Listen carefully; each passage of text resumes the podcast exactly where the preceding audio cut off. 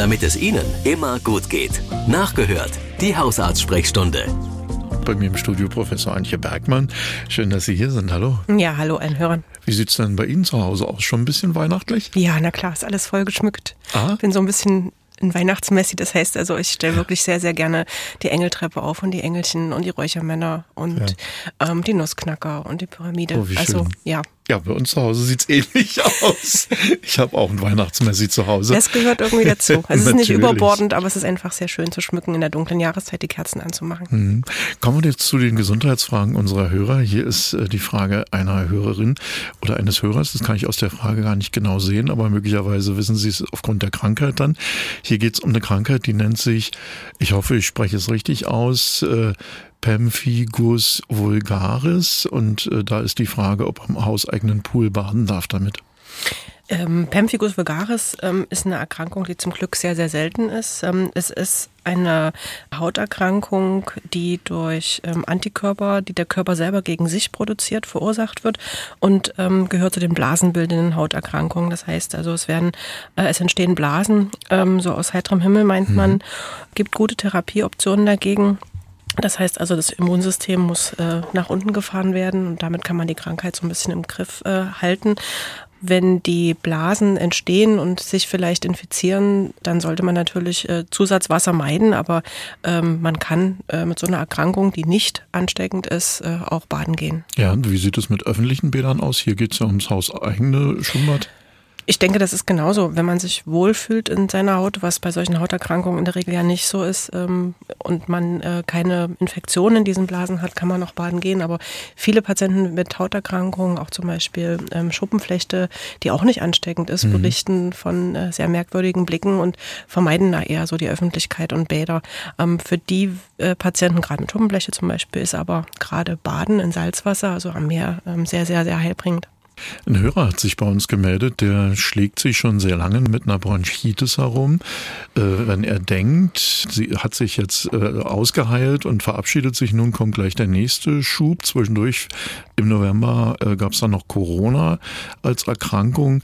Atemprobleme sind geblieben. Wie wird er die Symptome wieder los, fragt der Hörer aus Hoyerswerda. Das ist jetzt so ein bisschen schwierig durchs Radio zu empfehlen, Sie aber ich denke. Glaskugel wieder nicht bei. Ne? Nee, wieder nicht dabei, leider. Ähm, ich ich nehme es mir mal fürs nächste Jahr vor. Er sollte zum Hausarzt gehen. Das ist nicht so ganz unüblich, dass man nach Infekten schnell den nächsten Infekt wieder einfängt, weil das Immunsystem noch nicht so ganz ähm, wieder auf der Höhe ist. Und ähm, hinzu kommt vielleicht auch, dass manche Infekte bei bestimmten Patienten eine Überreaktion im Bronchialsystem machen. Das heißt, das ähm, ist dann zwar Husten, aber der ist nicht mehr in, durch den Infekt, sondern einfach, weil die Flimmerhärchen äh, in den ähm, Atemwegen ähm, zu viel reagieren und alles nach oben bringen, was da gar nicht mehr ist. Also da gibt's aber auch gute Sprays dagegen, die diese ähm, ja, Pseudo-Entzündung äh, gut heilen lassen. Und gegen die Symptome kann man was tun, wenn es nicht schon wieder eine Infektion ist. Also bitte zum Arzt gehen, äh, der hört mal auf die Lunge, entscheidet, was noch zu tun ist und welche äh, Maßnahmen dran sind. MDR Sachsen ist hier. Wir sind in der Hausarzt-Sprechstunde mit Professor Antje Bergmann. Und wir gehen gleich mal ans Telefon. Hallo. Ja, hallo, guten Tag. Hallo. Ich hätte gern gewusst, was man bei schmerzhaften Entzündungen unter der Brust, möglicherweise Intertrigo oder eine Hefepilzinfektion tun kann, welche Salben es da zum Beispiel gibt oder ähnliches und vor allem, wie man vorbeugen kann. Danke. Ja, ist eine gute Frage, betrifft bestimmt viele Hörerinnen, äh, manchmal auch Männer, die ähm, das beispielsweise in der Leistenregion oder in der Achselhöhle haben. Äh, Pilzbesiedlungen äh, sind oft dann dort, wo es warm und feucht ist, äh, am häufigsten. Das heißt also, das ist schon mal die erste Therapie, trocken halten. Also immer dann nach dem Duschen richtig abtrocknen und vielleicht auch eine Kompresse einfach so ähm, unter diese ähm, Hautfalten legen. Gibt gute Cremes, die gegen die Pilze wirken, mit Nystatin ähm, als Inhaltsstoff, äh, manchmal auch mit äh, Zink als Zusatz, so ein bisschen austrocknen. Und wenn man das konsequent macht, ist es auch nach ein paar Tagen besser und vorbeugen, wie gesagt, mit Trockenhalten. Dann haben wir eine Hörerin mit einer Frage. Die Hörerin kommt aus Mittweida und sie möchte gern wissen, bei ihr äh, steht eine Operation bevor mit Vollnarkose. Sie hatte schon mal eine im vergangenen Jahr, hat also Angst auch davor. Jetzt steht eine Schulter-OP bei ihr an und sie fragt, kann man denn sowas nicht ohne Vollnarkose machen? Also mich würde jetzt erstmal interessieren, und das sicherlich auch ähm, eine Frage des Narkosearztes, warum sie Angst vor der Narkose hat.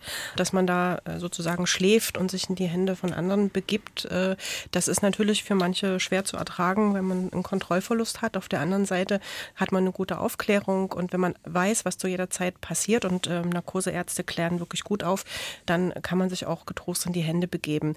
Äh, es gibt natürlich für bestimmte Operationen, da gehört auch die obere Extremität dazu, also ähm, Arm, Schulter, ähm, Handgelenk, die Möglichkeit, dass man den Armplexus, das heißt also die Nerven, die direkt zur Schulter und zum Arm führen, nur betäubt. Das muss man mit dem Narkosearzt abstimmen, wenn man da große Sorge hat. Dann haben wir hier noch eine Frage einer Hörerin, die aber eine Frage zu ihrem Mann hat. Äh, da ist es so, dass der ganz oft auf Toilette geht, zweimal in der Stunde, ist dabei völlig normal. Und äh, das muss er vor allen Dingen dann auch immer ganz dringend. Das nervt sie beide. Der Mann ist 48 Jahre alt und die Hörerin äh, fragt nun, ob man sich da Sorgen machen sollte. Ja, die Zusatzinformation jetzt hier äh, war, dass es auch nachts geht ähm, und ja. äh, das Wasserlassen betrifft. Und ja, das kann eine überreaktive Blase sein, ähm, die einfach die Aktivität äh, so ansteuert, dass man immer das Gefühl hat, es ist ein Rest in der Blase und der muss raus, also so ein imperativer Harndrang und auch nachts. Das Gute ist, man kann äh, neben Verhaltenstraining, Blasentraining, ähm, so ein Tagebuch über die über das Wasserlassen und äh, bestimmte Medikamente das Ganze vielleicht auch ähm, ja abmildern. Da äh, sollte man mit dem Hausarzt und dann mit dem Urologen ins Gespräch kommen. Kommen wir zur nächsten Hörerfrage in Sachen Gesundheit. Äh, vor acht Wochen habe ich eine OP Bauchhernie, ich hoffe, ich spreche es richtig aus, gehabt und habe immer noch Bauchschmerzen, mal mehr, mal weniger. Schreibt uns hier ein Hörer aus Bad Schandau und fragt, ob das normal ist oder ob er vielleicht doch mal zum Arzt soll. Ja, ich denke, wenn er anhaltend Schmerzen hat ähm, und die auch äh, mehr sind als äh, das, was man vielleicht nach einer Operation kennt, was auch ähm, im zeitlichen Verlauf abnehmen sollte, dann soll er sich nochmal dem Arzt vorstellen. Es kann ja durchaus sein, dass es eine Komplikation gegeben hat, was ja selten ist nach so einer Operation, aber möglich. Oder dass es vielleicht ähm, eine neue Hernie ist. Ähm, auch das gibt's also ähm, Rezidive, also Wiederauftreten von Bauchwand äh, oder überhaupt von Brüchen, ähm, sollte sich ähm, beim Hausarzt erstmal vorstellen und dann beim Chirurgen vielleicht nochmal. Dann habe ich hier die Frage einer Hörerin, die hat im Jahr 2021 Corona gehabt und ist jetzt wieder erkrankt, hat aber einen Test, einen Selbsttest gemacht, der sie als negativ ausweist, aber die Symptome sind identisch, sagt sie. Ähm, traut sich jetzt auch nicht zum Arzt, will ja auch niemanden anstecken und sagt, kann es auch Corona sein, obwohl da nichts zu sehen ist?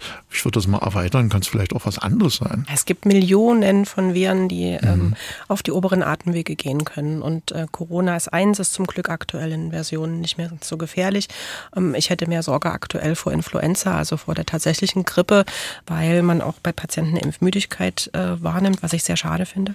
Aber es gibt so viele andere Viren, äh, die auch Husten, Schnupfen, Heiserkeit äh, bis hin zu Fieber, Gelenk, Gliederschmerzen, Unwohlsein auslösen können. Ähm, da ist Corona nur eins. Und die Behandlung ist quasi identisch, ob der Schnelltest jetzt positiv ist oder nicht. Das an Symptomen bekämpfen, Schonung, Ruhe, und möglichst auch niemanden anstecken. Das heißt, ein paar Tage zu Hause bleiben, wenn man Fieber hat und infektisch ist. Ähm, das sind so die ähm, allgemeinen ja, Handlungsempfehlungen. Und wenn es nicht besser ist nach drei, vier Tagen, also man wirklich nicht merkt, es wird besser, sondern eher schlechter, dann muss man sich auch einen Arzt vorstellen. Dann haben wir hier einen äh, jungen Mann, der jetzt im Ruhestand ist, äh, Rente bekommt, ein ganzes Leben lang auf dem Bau gearbeitet hat und zwar als Maurer und Putzer, also Wände einputzen. Und äh, er leidet wie viele seiner Kollegen am Tennisarm. Das äh, ist etwas, was entsteht, mhm. wenn die den Putz ranschmeißen ja. am Unterarm. Äh, das macht bei ihm tatsächlich auch Schmerzen und er fragt, ist das so eine Berufskrankheit, wo man auch im Alter dann mit leben muss, mit den Folgen oder kann man da vielleicht gegen die Schmerzen wenigstens was tun? Man kann einiges tun, von äh, Schmerzmitteln, die man einnimmt, äh, hin zu Wärmeanwendungen auf der Stelle, wo es wehtut am Ellenbogen. Ähm, es gibt Bandagen, die spezielle Bewegungen äh, minimieren oder gar verhindern, also quasi so ein Drehen im Ellenbogengelenk. Und was hochwirksam ist, ist Physiotherapie, also bestimmte Bewegungen oder auch Dehnungen und ähm, Ultraschall oder Strom auf dem Gebiet ähm, des Unterarms. Also das ist alles sehr hilfreich und in Kombination dauert es ein bisschen, aber es wird besser. Mhm. Also sich am besten erstmal mit seinem Arzt nochmal besprechen. Na, auf alle Fälle. Die nächste Frage, da geht es um Schmerzen in der linken Achse. Das kommt von geschwollenen Lymphknoten. Gab auch schon Ultraschall und eine Blutuntersuchung. Da war aber soweit alles okay, außer dass man bestätigt hat, dass die Schwellung da ist. Die Gynäkologin meinte, dass diese Schwellungen auch vorkommen können bei Patienten, die ihre Covid-Impfung bekommen haben und es ist der Impfarm dann ist. Jetzt fragt die Hörerin, was kann sie denn tun, um diese Schwellung wieder in den Griff zu bekommen? Ja, äh, gute Frage. Ähm, positiv ist ja schon mal, äh, dass sie versucht abzuklären mit Blutuntersuchungen, wenn Lymphknotenschwellungen äh, länger als ein paar Wochen vorliegen und auch nicht besser werden. Ähm, dass sie, wenn es bei einer Frau ist, in der Achselhöhle auch an die Brust gedacht hat, ist gut. Äh, oder sie wurde von der Hausärztin hingeschickt. Und äh, wenn da auch alles in Ordnung ist, sind ja schon mal ähm, schlimme Dinge ausgeschlossen. Und es ist tatsächlich so, dass es nach manchen Impfungen, das hat man bei Covid-Impfungen gesehen, am Impfarm selber zu Rötung, Schwellung, Übererwärmung, auch Lymphknotenschwellung ähm, gekommen ist. Das sollte aber eigentlich schon längst abgeheilt sein, wenn die Impfung lange zurückliegt. Ähm, wenn es eine frische Impfung war, frisch heißt so drei, vier Wochen, kann durchaus sein, dass noch Lymphknotenschwellungen vorliegen. Manchmal sind es auch Infektionen, kleine. Der Eintritts, ähm, die Eintrittspforte kann rasieren sein, wo Lymphknoten anschwellen können. Also darauf vielleicht erstmal verzichten in den nächsten Wochen. Oder ähm, auch äh, im Hals- oder Gesichtsbereich Mini-Entzündungen, die eben ähm, zur Lymphknotenschwellung führen, das nochmal klären lassen, wenn es wirklich nicht weggeht geht also HNO und Hausarzt noch die nächsten Etappen. Dann haben wir hier die Frage eines Hörers, der wollte seiner Frau eine Freude machen. Sie haben nämlich tapeziert und die Frau hat gesagt, jetzt brauchen wir andere Steckdosenabdeckungen, die alten passen nicht mehr. Und da hat er gesagt, Mensch, ein Elektriker, das kostet so viel Geld und die haben auch alle keine Zeit, das mache ich mal eben selbst. Und schnell ist es passiert, er hat nämlich einen Stromschlag bekommen an einer dieser Steckdosen oder am oh Schalter äh, und ist es richtig auf den Po geplumpst dabei. Herz hat geflattert, er hat sich aber relativ schnell wieder beruhigt und ist nicht zum Arzt mhm. gegangen. Jetzt liegt es drei Tage zurück und er fragt, sollte er vielleicht vorsichtshalber nochmal vorbeigehen oder ist es jetzt damit auch durch? Naja, also die ersten Stunden äh, nach einem Stromstoß, der wirklich auch zu Herzflattern geführt hat, ähm, sind die gefährlichen. Also der erste Tag danach, da wird man üblicherweise auch nochmal kontrolliert und stationär aufgenommen. Ähm, bei Stromunfällen natürlich auch eher Starkstromunfälle, ähm, wo noch mehr passieren kann. Wenn es ihm jetzt aber gut geht und alles sozusagen ähm, im Takt schlägt, äh, dann sollte er äh, sich äh, die Warnung nochmal zu Gemüte führen, beim nächsten Mal doch einen Elektriker und einen Fachmann holen, gerade bei Strom, damit ist nicht zu spaßen. Ja, und Ihre Frau muss jetzt mindestens einen ausgeben dafür. so, vielen Dank an Professor Antje Bergmann. Schöne Adventszeit allen Hörern. Radio im Internet. Sie können aber auch das Original hören. MDR Sachsen.